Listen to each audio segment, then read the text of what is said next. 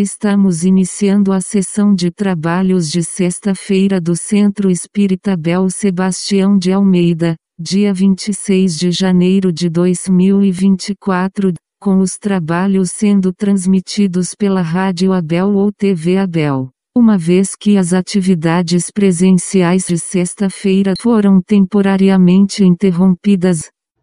Boa noite, ouvintes da Rádio Abel. Como sempre fazemos, vamos ler uma página de preparo para que nos harmonizemos antes da palestra.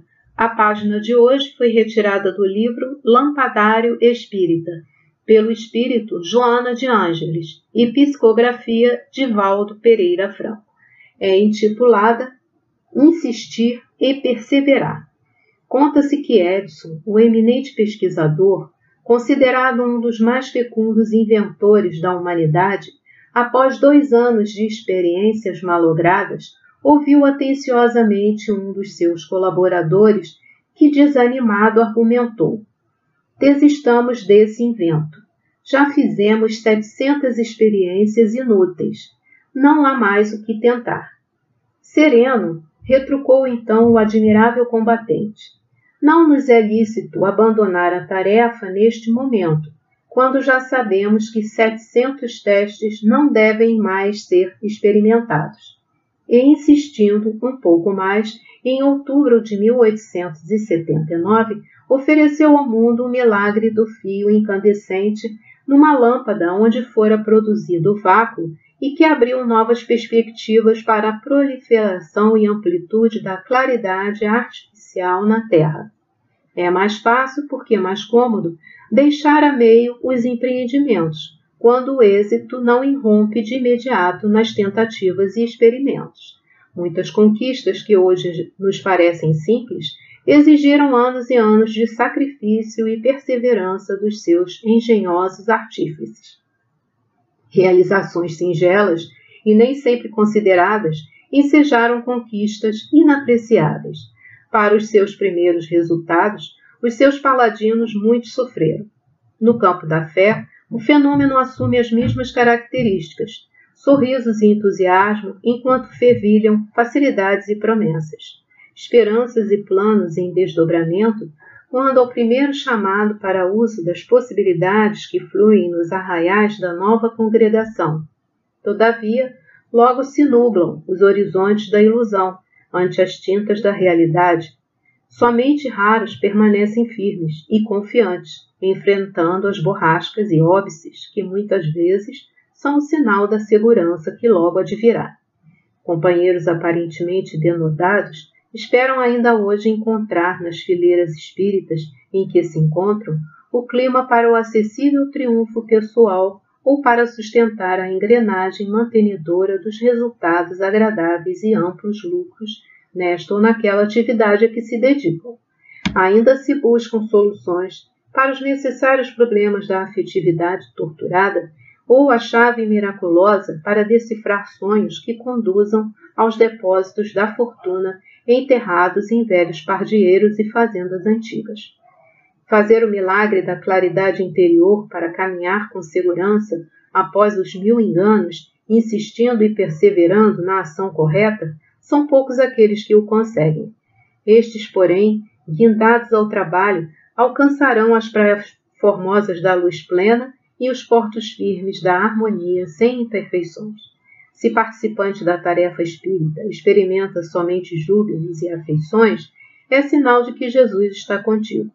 No entanto, se conduzes à cruz do trabalho e se os amigos deixam responsabilidades aos teus cuidados, por comodidade deles e por perseverança tua, se se recordam de ti quando se faz preciso esforço e renúncia, se não te enxergam lágrimas nem te consideram as próprias necessidades, se se supõem capazes de te sobrecarregar com tarefas e reclamações que lhes dizem respeito, rejubila-te. Jesus está contigo sim, mas já estás também com Jesus. Insiste, reflete, corrige-te e prossegue nos teus empreendimentos, com alegria, consciente de que o Mestre, para carregar o madeiro infamante que ele iria transformar em sinal de triunfo, foi ajudado por um sirineu estrangeiro. E que, mesmo hoje, para conduzir o homem sofredor e rebelde, que lhe pesa como fardo de angústia, aceita também o teu esforço de sirineu da nova humanidade pelo caminho redentor por ele percorrido. Uma ótima palestra a todos. Olá, frequentadores e todos aqueles que nos acompanham através da rádio e da TV Abel. Hoje, dando continuidade ao estudo do Livro dos Espíritos, nós vamos examinar as questões 674 a 681. Elas estão na parte terceira das leis morais, no capítulo 3 da Lei do Trabalho, e o item é necessidade do trabalho. Então vamos à primeira questão, a 674. A necessidade do trabalho é lei da natureza? Olha o que os espíritos respondem. O trabalho é lei da natureza, por isso mesmo que constitui uma necessidade. E a civilização obriga o homem a trabalhar mais, porque lhe aumenta as necessidades e gozos. Hum. Jesus, ele informa no seu evangelho, mais precisamente em João 17, o seguinte: O meu pai trabalha até hoje e eu também trabalho. Então, tudo na natureza trabalha. Não existe nada na natureza que seja inútil, nem no reino mineral, nem no vegetal, nem no animal. Tudo vai contribuir incessantemente e reciprocamente para o equilíbrio criado por Deus. O trabalho é o recurso valioso que promove, promove perdão, o progresso, sem o qual a estagnação a tudo destruiria. Conforme o homem progride, suas necessidades aumentam e se refinam, fazendo com, a, com que a inteligência se desenvolva cada vez mais para supri-las. Ora, no, na origem da civilização, é evidente que as nossas necessidades eram poucas. Nós tínhamos necessidade de um abrigo, né, de ter uma alimentação e se proteger né, de, de, animais, é, de, de outras pessoas que nos quisessem fazer mal. E com o avanço, conforme a sociedade ela vai progredindo, ela vai aumentando, eu vou tendo outras necessidades. Né? Então nós saímos lá das cavernas ou de dormir ao relento para criar é, uma moradia que pudesse nos proteger das intempéries e ao mesmo tempo dos intrusos, das feras. Então você constrói paliçadas, você vai construir fossos. Isso tudo está fazendo com que nós trabalhemos a, a, nossa intelectualidade, nós sejamos cada vez mais engenhosos, né, para termos aquela, aquele benefício que nós desejamos.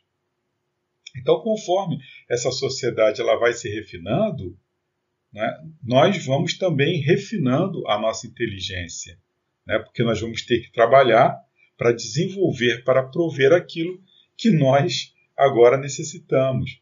Antigamente, para você é, estar aí apto para o mercado de trabalho, quem é da antiga, né, vai lembrar, era o curso de datilografia, todo mundo tinha que ter o curso de datilografia.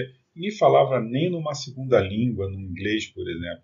Hoje em dia, datilografia nem se fala mais porque é, é, era digital, né, tudo no computador, então não temos mais necessidade de termos esse curso de datilografia, até porque está em desuso, não existe mais, né? Apenas alguns escritores aí da antiga que, que se utilizam, alguns saudosistas, mas máquina de escrever eu acho que nem fabrica mais. Né? Então a coisa vai se refinando. Né? O, o, você ter uma segunda língua hoje é obrigação. Né? O que se pede é, é uma terceira. Né? O inglês, é o espanhol, ou um alemão, ou um francês, enfim. E você vai tendo necessidade né, maiores do que você tinha antigamente. E com isso você vai é, é, refinando aí o seu intelecto e melhorando, né? Você procura sempre, o homem procura sempre melhorar a sua qualidade de vida. Né? Antigamente os carros é, é, é eram todos à marcha, hoje em dia já são automáticos, e por aí vai, né? conforme a, a sociedade ela vai é, progredindo, é porque existem elementos aí que a fazem progredir. Né? Nós somos aí aqueles que, que estamos por trás dessa oferta e dessa demanda. Né? Nós temos a necessidade, nós mesmos vamos trabalhar para suprir essas necessidades. Para a próxima questão é a 675. Por que, né, perdão, por trabalho só se devem entender as ocupações materiais? E os nossos amigos respondem: não. O espírito trabalha, assim como o corpo. Toda ocupação útil é trabalho. Bom, o aprendizado ele é uma forma de trabalho. Nós estamos trabalhando, que nós estamos aprendendo, nós vamos aplicar aqueles que estamos aprendendo em, em meu próprio benefício, né, se pensarmos assim, mas também em benefício daquela coletividade. Um bom conselho, né, trabalho, nós estamos ajudando né, aquela sociedade, aquela comunidade que nós trabalhamos a se melhorar.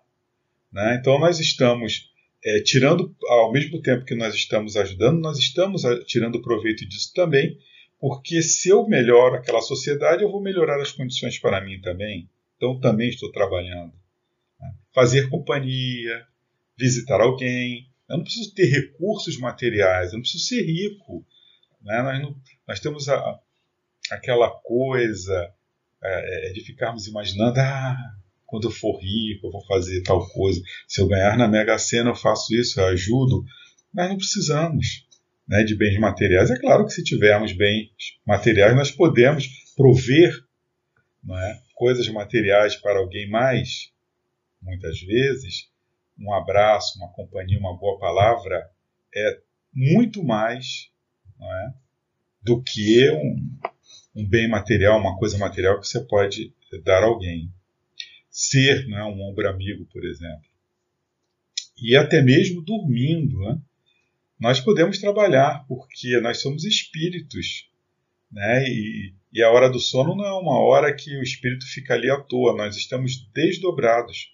E desdobrados, nós podemos ajudar muitas vezes e até mais facilmente, pois nós não temos o que o empecilho né, da distância e outros entraves materiais. Por trabalho, o que a gente tem que entender é ser útil, conforme aqui a resposta dos nossos amigos. Toda ocupação útil é trabalho. Né? Por trabalho, a gente tem que entender que nós estamos contribuindo para a grande obra do Pai Criador. Questão seguinte, 676. Por que o trabalho se impõe ao homem? E eles respondem: por ser uma consequência da sua natureza corpórea, é expiação e ao mesmo tempo meio de aperfeiçoamento da sua inteligência. Sem o trabalho, o homem permaneceria sempre na infância quanto à inteligência. Por isso é que seu alimento, sua segurança e seu bem-estar dependem do seu trabalho e da sua atividade. Ao extremamente fraco de corpo, outorgou Deus a inteligência, em compensação. Mas é sempre um trabalho. Bom, se, não, se nós não tivéssemos necessidades materiais, nós não teríamos o desenvolvimento do raciocínio, ou pelo menos é, seria muito mais lento a nossa evolução. Né? Pois que o que aconteceria? Nós ficaríamos na estagnação, até chegar um, um ponto de falar, gente, é isso mesmo? né, eu não vou, eu não vou para lugar nenhum, eu vou ficar aqui parado, não existiria, não é? Sem ser um trabalho, um progresso, né? Se imagina se o mundo, se nós vivêssemos num mundo que nós não tivéssemos que correr atrás da alimentação, da vestimenta, do abrigo, como que nós iríamos desenvolver né, a nossa intelectualidade? Porque o trabalho ele, ele tem esse papel de aprimorar o intelecto, mas também está contribuindo aí para a moralidade. Por quê? Porque nós somos forçados a nos desvencilharmos né, dos nossos egoísmos, do nosso orgulho. Por quê? Porque trabalhar ele pressupõe contato. Né? Eu trabalho em grupo, eu preciso cooperar, é, existe troca. Para eu, eu fazer alguma coisa, eu vou sempre, eu não consigo fazer tudo sozinho. Eu vou sempre precisar de alguém, alguém que fabricou tal coisa, uma ferramenta, um material, eu estou sempre é, é, precisando de alguém. Né? E, claro, evidentemente, através dessa, desse processo de trabalhar, eu também estou espiando. Né? algum erro lá do, do, do, meu pretérito, algo que eu fiz, e o trabalho ele vai servir como ferramenta, justamente uma ferramenta que vai me proporcionar não é, rever algumas posições, como por exemplo, eu posso ter sido um, um patrão, né, um senhor, por exemplo, de escravos numa encarnação anterior ter maltratado muito os meus, os meus empregados. Então, eu vou ter que espiar isso aí. Eu vou ter que voltar e através do trabalho que eu infligi, o trabalho duro que eu infligi a outro, eu vou, eu vou proporcionar a mim, a mim mesmo essa experiência que eu proporcionei a outros irmãos. Então é uma expiação através do trabalho. Né? Então, tudo na, na, na natureza é, tem um fim útil. Né? O trabalho ele tem essa finalidade dupla, né? de servir de instrumento para refinar, para melhorar, para, para alavancar a minha intelectualidade, ao mesmo tempo que eu, através da expiação, também vou trabalhar a minha moralidade. Questão seguinte, questão 677. Por que prover a natureza por si mesma a todas as necessidades dos animais? Olha que eles respondem. Tudo em a natureza trabalha, como tu, trabalham os animais, mas o trabalho deles, de acordo com a inteligência de que dispõem, se limita a cuidarem da própria conservação. Daí vem que o do homem visa duplo fim: a conservação do corpo e o desenvolvimento da faculdade de pensar, o que também é uma necessidade e o eleva acima de si mesmo. Quando digo que o trabalho dos animais se cifra no cuidarem da própria conservação, refiro-me ao objetivo com que trabalham. Entretanto, provendo as suas necessidades materiais, eles se constituem inconscientemente executores dos desígnios do Criador, e assim o trabalho que executam também concorre para a realização do objetivo final da natureza, se bem quase nunca lhe descobrais o resultado imediato, então, inconscientemente, os, os animais eles estão contribuindo para a grande obra divina. Né? Por exemplo, sem o trabalho das abelhas, não haveria polinização, não haveria flores, não haveria frutos, os animais não teriam como se alimentar. Mas também, sem os animais, não haveria o? O fertilizante, né? que, que junto com o mineral forma o terreno em condições de plantio, a, a dispersão das sementes, né, que, que, que os animais se alimentam. Então, tudo, por, portanto, ele vai contribuir para o trabalho da natureza. Né? Esse mecanismo, se parar para pensar, é um grande mecanismo.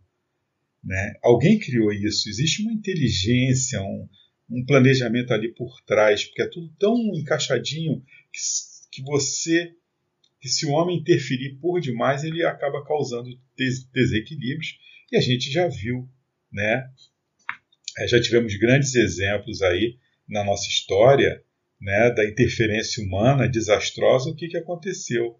Né? Tudo vai contribuir solidariamente para o equilíbrio, nesse equilíbrio e, e continuidade desse, dessa engrenagem, desse organismo. Né? É uma, uma engrenagem viva.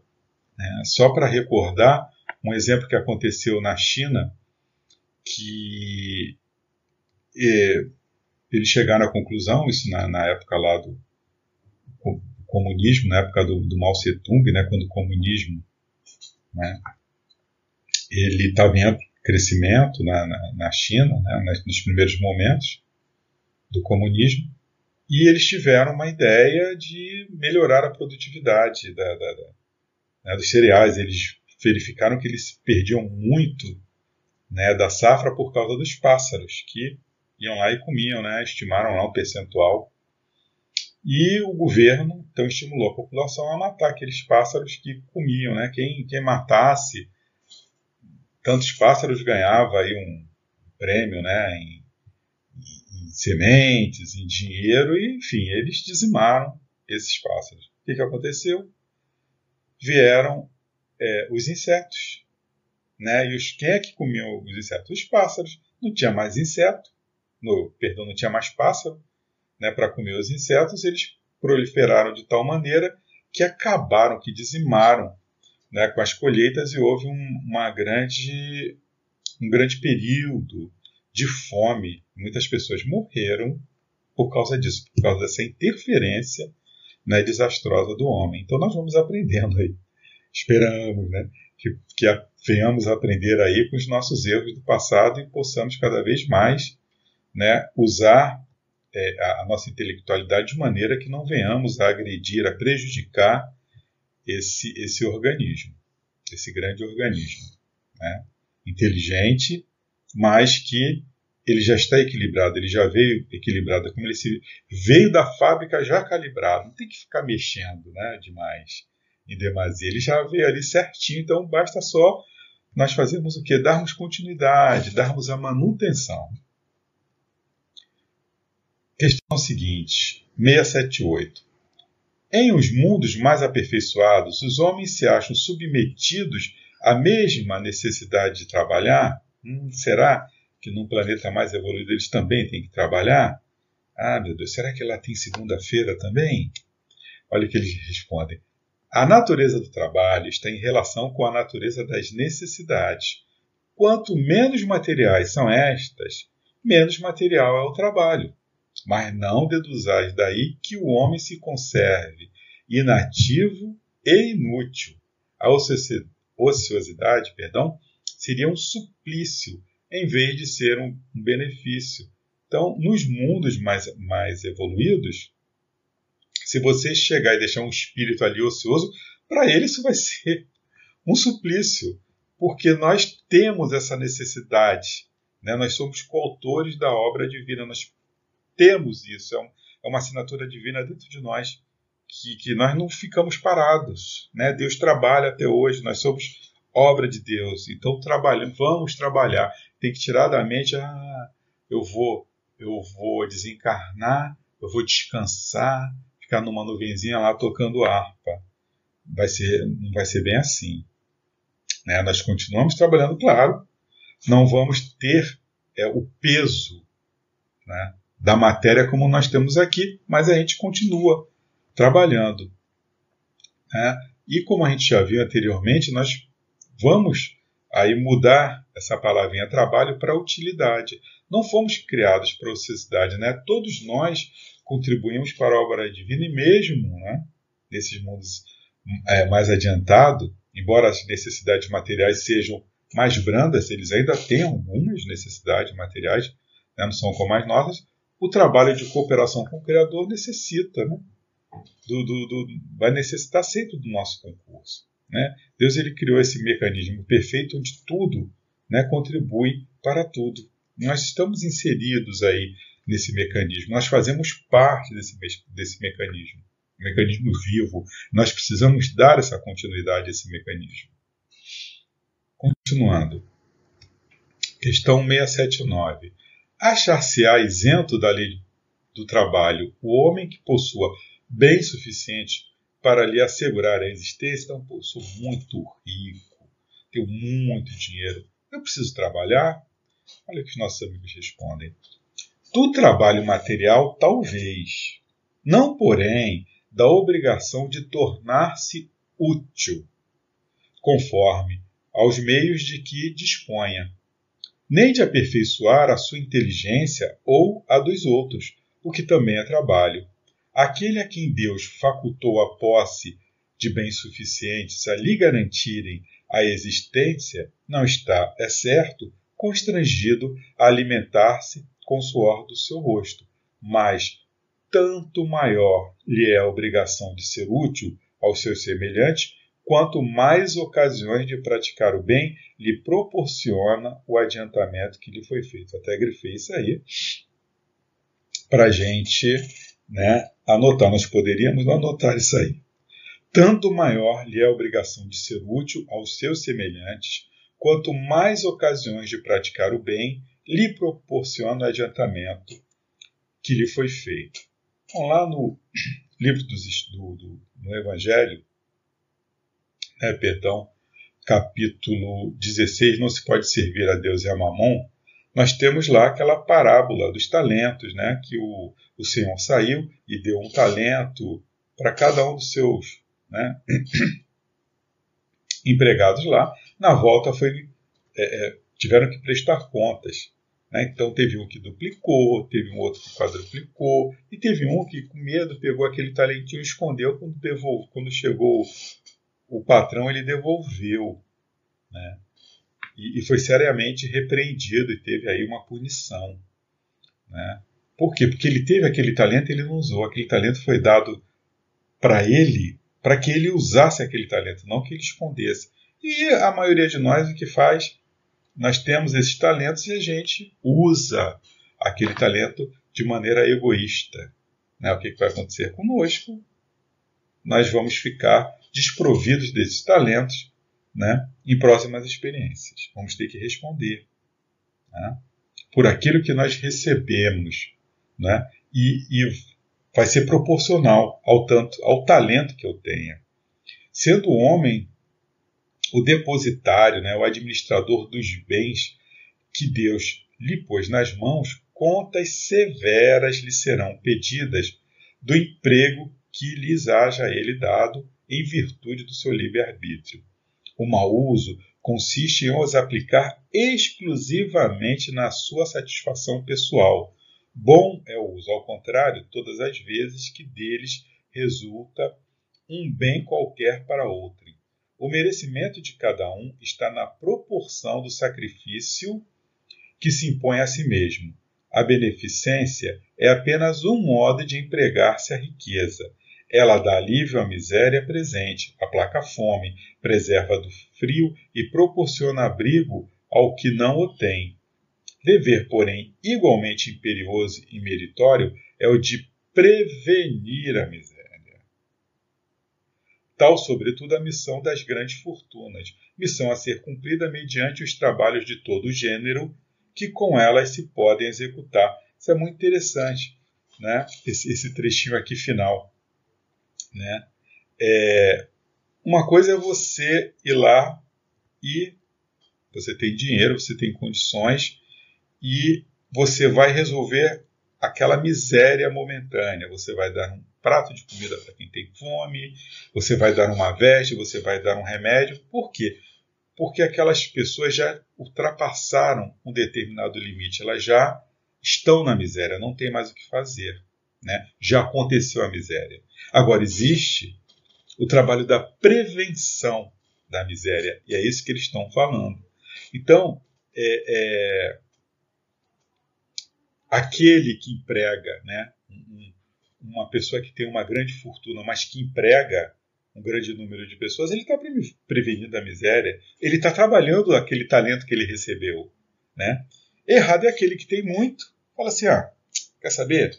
Eu vou jogar, eu vou gastar essa fortuna, torrar. Aí torrou a fortuna, não promoveu emprego, não promoveu é, é, bem-estar, não promoveu melhoria para a sociedade a qual ele, ele, ele pertence. Esse é um, é um, é um péssimo exemplo né, do que se fazer com o talento recebido. Aquele, ao contrário, que aplica né, bem esse talento, veja bem, não é errado você ter dinheiro. Errado é você fazer mau uso do dinheiro. Né? O dinheiro ele é uma ferramenta que deve é, ajudar, que deve circular, que deve proporcionar melhorias. Né? Aquele que promove o trabalho, né, que, que emprega, ele está promovendo a sociedade, ele está ajudando aquela sociedade, e aquela sociedade ela vai, ele vai poder colher os frutos né, daquela sociedade, porque vai ser uma sociedade melhor, sem miséria. Né?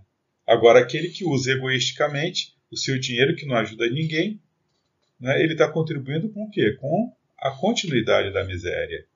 E ele vai encontrar o quê? quando ele reencarnar? Uma sociedade miserável. Então, é isso. O errado não é a riqueza, é o emprego que dela fazemos uso. Continuando.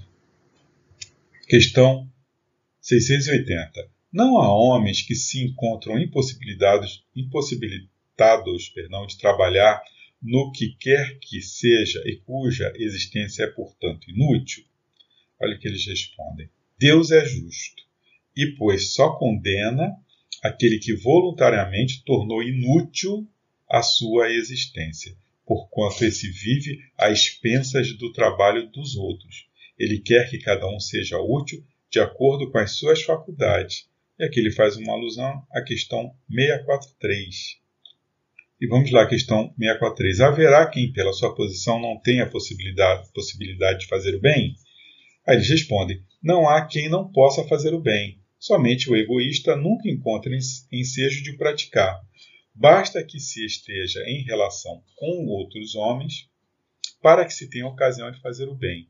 E não há dia da existência que não ofereça a quem não se ache cego pelo egoísmo, oportunidade de praticá-lo, porque fazer o bem não consiste para o homem apenas em ser caridoso, mas em ser útil, na medida do possível, todas as vezes que o seu concurso venha a ser necessário. Né? Então, nós responderemos sempre de acordo com as possibilidades que a misericórdia divina nos proporcionar. Né? Alguém que tenha saúde física, mental, psíquica, bens materiais, intelectualidade né, e etc., terá mais condições de fazer algo de útil do que quem seja desprovido delas, não significando que quem não as tem absolutamente, esteja absolutamente impossibilitado de algo útil fazer. É, recordando aqui um episódio, nós temos um amigo na família que ele tem um irmão que nasceu com deficiência, né? então ele vive na. Ele, ele não consegue se locomover, é, se alimentar, ele, ele precisa da ajuda de todo mundo, né? Para fazer as necessidades, para se alimentar, para tomar banho, enfim. E Depende aí não é, da caridade alheia e quem cuida dele são seus irmãos, porque a, mãe que cuidava dele já, já é falecida e esse encargo passou para os irmãos. E né, em contato com ele assim algumas vezes, né, tinha ocasiões de, de festas, de é, é, retiros assim de, de, carnaval, de alugarmos casa para passarmos algum feriado prolongado e, e ele algumas vezes esteve conosco. E ele balbuciava, né? Palavras assim, só quem, quem era muito próximo dele conseguia entender. Eu fazia um esforço danado para entender e não conseguia, né? É, entender o que ele falava. Mas os irmãos ali, as pessoas mais próximas, conseguiam entender e às vezes só através do olhar não é, ou da agitação dele, as pessoas entendiam que estava acontecendo alguma coisa. Ele estava se comunicando. Então ele nunca se comunicava né, dessa forma é à toa. Tinha sempre, ah, não, o que está? Não, não, é, é esse mesmo. Não, olha, ele está agitado, tem alguma coisa acontecendo e eles prestavam atenção no ambiente para entender o que era. Né, e de acordo com o semblante dele, se ele se acalmasse, eles tinham acertado, né, era mais ou menos assim. E eu me recordo de uma vez que é, estávamos numa, numa, era uma casa de praia e minha filha era pequena, a prima dela também, e a gente todo mundo ali era muito próximo do, do mar. E ele estava preocupado com as crianças, mas a gente estava de olho, mas teve uma hora que ele viu elas entrarem na água, ele ficou muito agitado, né? Então essa criatura, né, desprovida, né, do, do, da possibilidade que nós temos de se comunicar era útil. Né? Ela se preocupava, ela estava ali atenta. Né? E, e nós, eh, distraídos, de repente, né? se, se ele não tivesse nos alertado, poderia ter acontecido alguma coisa, porque criança é assim, né? Você está olhando, você fica ali olhando, olha, uma hora não acontece nada. Você desviou o olhar 10 segundos, pronto, já é suficiente. Então, tem que ter muito cuidado com isso. E aquela pessoa ali, né? Aquele espírito que estava ali espiando, né? Com certeza algo de, de, de grave que fez encarnações é, anteriores, estava ali e a prova, né? De que todos nós podemos ser úteis, né? E ele foi né, nessa ocasião e outras também. Né? Inclusive até assim, consolando, ele percebia, ele tinha essa, percep essa percepção de ver, né, de, de, pessoas que estavam muito, muito tristes e ele é, é, é chamava atenção e essa pessoa saía daquela, daquele estado para poder atendê-lo e na realidade era ele né, que estava ajudando essa pessoa. Então, nós né, podemos sempre ser útil. Né? Como já vimos em espírito também, uma pessoa totalmente impossibilitada de se comunicar, esse nosso irmão ele tinha condições ínfimas, mas conseguia se comunicar, uma que não tenha em espírito. Né? Nós somos espíritos encarnados. Aquela pessoa pode estar ali vibrando por você, mandando boas energias, mas podemos ser úteis sempre. Questão seguinte, 681. A lei da natureza impõe aos filhos a obrigação de trabalharem para seus pais? Olha a resposta. Certamente, do mesmo modo que os pais têm que trabalhar para seus filhos. Foi por isso que Deus fez do amor filial e do amor paterno um sentimento natural. Foi para que, por essa afeição recíproca, os membros de uma família se sentissem impelidos a ajudarem-se mutuamente, o que, aliás, com muita frequência se esquece na vossa sociedade atual. E ele faz uma referência aqui à questão 205. E o que diz a questão 205? Há algumas pessoas, a doutrina da reencarnação se afigura destruidora dos laços de família com fazê-los anteriores à existência atual. E eles respondem: ela os distende, não os destrói, fundando-se o parentesco em afeições anteriores, menos precários, são os laços existentes entre os membros de uma mesma família. Essa doutrina amplia os deveres da fraternidade, porquanto no nosso vizinho ou no vosso servo pode achar-se um espírito a quem tenhais estado presos pelos laços da consanguinidade. Então, essa referência à questão 205, ele se refere exatamente a, a, ao pensamento de que a, a, reencarnação ela romperia com os laços familiares. E aqui eles falam, não, é o contrário, elas ampliam. Né? Ampliam por quê? Exatamente, eles responderam. Né? Pode ter ali ó, aquele que é meu vizinho, ele pode ser um irmão, aquele, aquela pessoa que eu encontro no, no ambiente de trabalho pode ter sido meu pai, né, numa outra encarnação. Então amplia esses laços, né? Ao, ao invés de, de acabar com eles. A família, ela é um modelo, é né, um modelo divino, é a célula né, de toda a sociedade. É, nela nós vamos cultivar, nós já nascemos, né? Nós, nós quando é, é, é, essa coisa da, da troca, né? Do sentimento, do amor filial, né? Isso já vem conosco. Né? Então nós já começamos ali numa mesma família, nós vamos ter, por mais brigas que possamos ter, nós temos a coisa do amor. Né? Então, uma experiência, uma, uma encarnação onde você é pai, você é filho, vai sempre existir o que é uma conexão. Né? Você vai aprender a amar aquela pessoa, você vai enxergar aquele, aquele ser com outros olhos. Né? Nela, na família, nós aprendemos a amar verdadeiramente. Os pais, eles cuidam dos filhos, esses, por sua vez, têm o dever de retribuir. Né? Nós estamos o quê? Treinando. Nós estamos, na realidade, aprendendo. Né? A família é um campo de treino. Para que, que a gente está treinando né? numa família? Por que, que existe isso? É para expandirmos o amor. A família, o lar, ali você aprende a cuidar, a zelar, a proteger, e, na realidade, a gente tem que levar isso para fora né, daquele nosso círculo de proteção de familiar. Nós temos que olhar a todo, nós fazemos parte de uma grande família. Lá fora, né, além ali do, do meu portão, podem estar parentes muito amados de outras vidas, de outras encarnações que me ajudaram, né, que estão ali precisando da minha ajuda.